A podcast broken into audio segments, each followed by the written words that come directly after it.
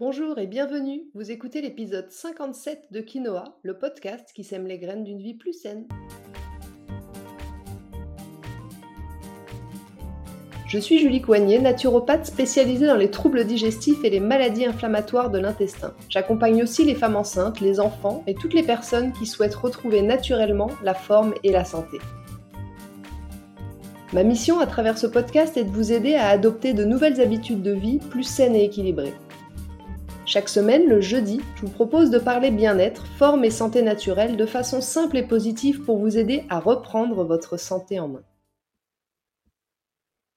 Dans ce 57e épisode de Quinoa, nous allons parler d'un sujet tout à fait de saison, puisque vous devriez en user et en abuser un peu plus que d'habitude pendant vos vacances. Je veux parler de la sieste.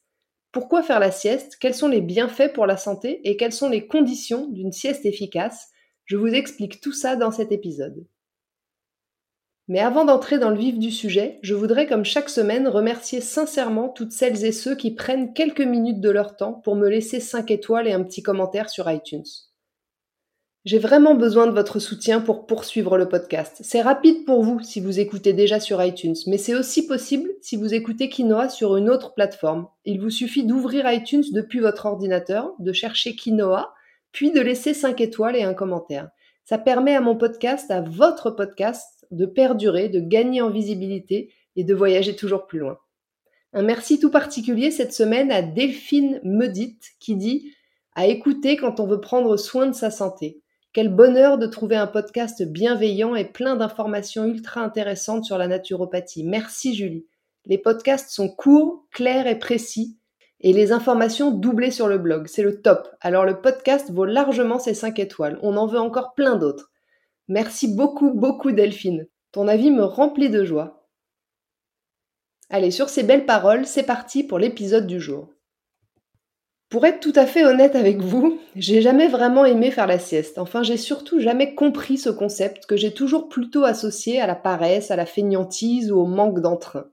Même dans mes plus grands moments de fatigue, comme après la naissance de mes enfants ou des lendemains de fête, impossible pour moi de perdre du temps en dormant en pleine journée. Mais tout ça, c'était avant, comme ils disent dans une pub bien connue pour des lunettes. Depuis, j'ai étudié le sujet et j'ai découvert les nombreux bienfaits de la sieste et son pouvoir thérapeutique largement prouvé par la science. Ok, alors si c'est une pratique santé, je veux bien revoir un peu ma copie. Bon, j'ai encore un peu de boulot quand même en pratique, hein. je ne suis pas devenue du jour au lendemain une grosse adepte de la sieste non plus, mais je lui ai quand même un peu redoré son blason et j'arrête aujourd'hui surtout de chambrer ceux qui ont compris bien avant moi que ça leur faisait grand bien. Alors dans cet épisode, je vais sûrement conforter ceux qui sont déjà des adeptes de la sieste, mais j'espère aussi réconcilier les autres avec ce remède ancestral. Littéralement, le mot sieste désigne une période de sommeil prise en milieu de journée. Et contrairement aux idées reçues en Occident, parce que je suis pas la seule quand même à partager ces idées reçues, S'assoupir quelques instants, c'est plutôt très bénéfique pour la santé, pour se recharger ou même pour combler un manque de sommeil. Parce que figurez-vous que plus de la moitié des personnes actives sont en manque de sommeil. Un manque de sommeil qui nous épuise petit à petit et qui met vraiment notre santé en danger. Alors si au lieu de foncer tête baissée sur des somnifères ou des compléments à base de mélatonine, on réhabilitait plutôt la sieste Bien sûr, un sommeil nocturne de qualité, ça reste l'option la plus efficace pour éviter la dette de sommeil, on est bien d'accord, et puis pour garder la santé. Mais c'est parfois si compliqué pour certains, entre le surplus de stress, la charge mentale intense, la demande accrue de productivité ou encore l'impression de perdre un temps précieux, le sommeil n'est plus du tout honoré à sa juste valeur, et ça se ressent sur la forme et sur la santé générale. Donc au lieu de l'associer à la fainéantise ou à la paresse, comme je le disais en introduction, si la sieste avait une meilleure réputation. Certains chefs d'entreprise l'ont bien compris d'ailleurs, parce qu'elle optimise le rendement. Ce serait donc plutôt sage que paresseux de s'y mettre, et lui redonner enfin la place qu'elle mérite. Imaginez-vous, sportif de haut niveau, joueur de foot ou de rugby par exemple, que font ces athlètes de haut niveau à mi-match? Une mi-temps pour récupérer. Eh bien la sieste, c'est un peu notre mi-temps à nous. Cette pause à mi-journée, naturellement induite par notre corps, souvent accentuée par le contenu de notre assiette au déjeuner, mais toujours quand même marquée par une baisse plus ou moins importante de vigilance. Alors si on a maintenant bien compris que le sommeil permettait de recharger efficacement nos batteries, voyons quels sont les nombreux bienfaits de la sieste pour votre santé. Tout d'abord, en tête de liste, je dirais que le premier bienfait de la sieste, c'est d'offrir une pause salutaire à son organisme. C'est-à-dire que concrètement, la sieste permet de compléter un manque de sommeil, évident, mais aussi de faire diminuer le stress et par conséquent toutes les pathologies associées au stress. C'est-à-dire à peu près toutes, j'ai envie de dire, mais principalement l'hypertension, l'inflammation, les maladies cardiovasculaires, etc.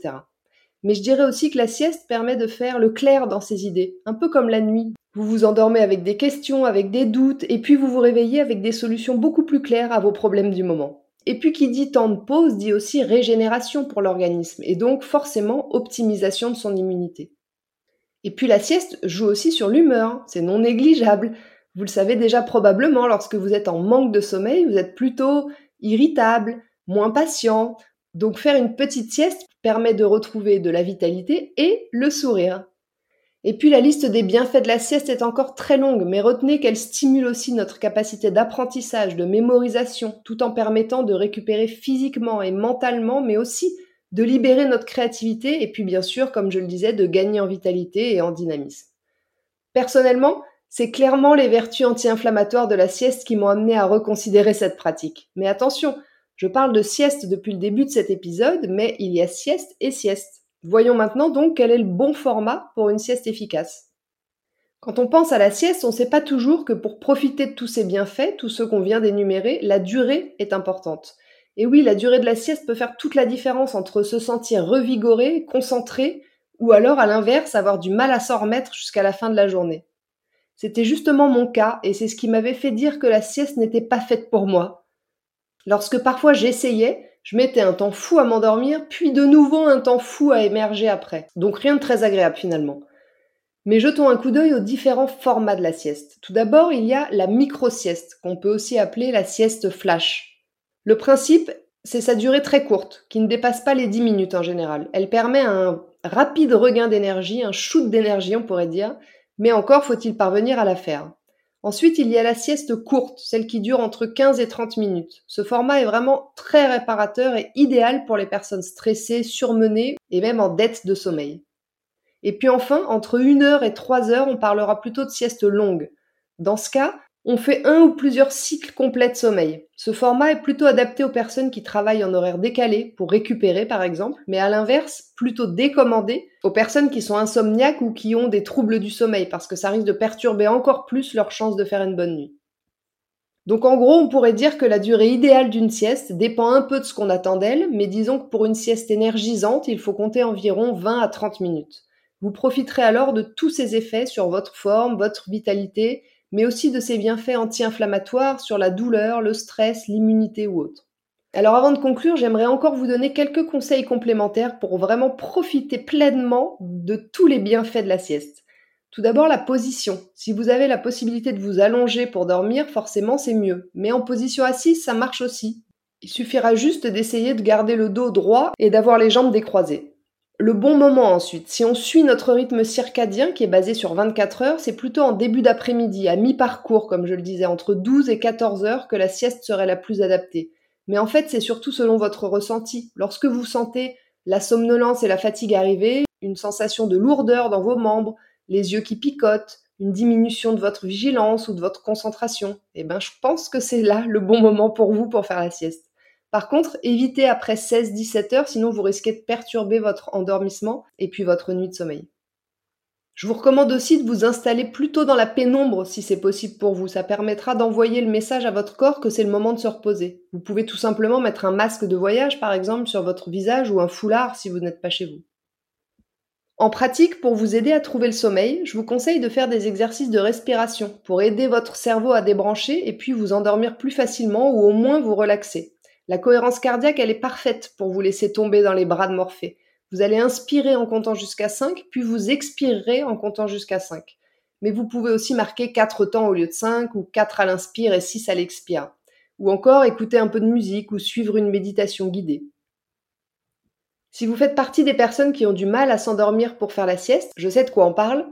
C'est peut-être juste que votre corps n'est pas aussi fatigué que vous le pensez. Peut-être que seul votre cerveau a besoin de repos, et dans ce cas, un temps calme fera tout à fait le job.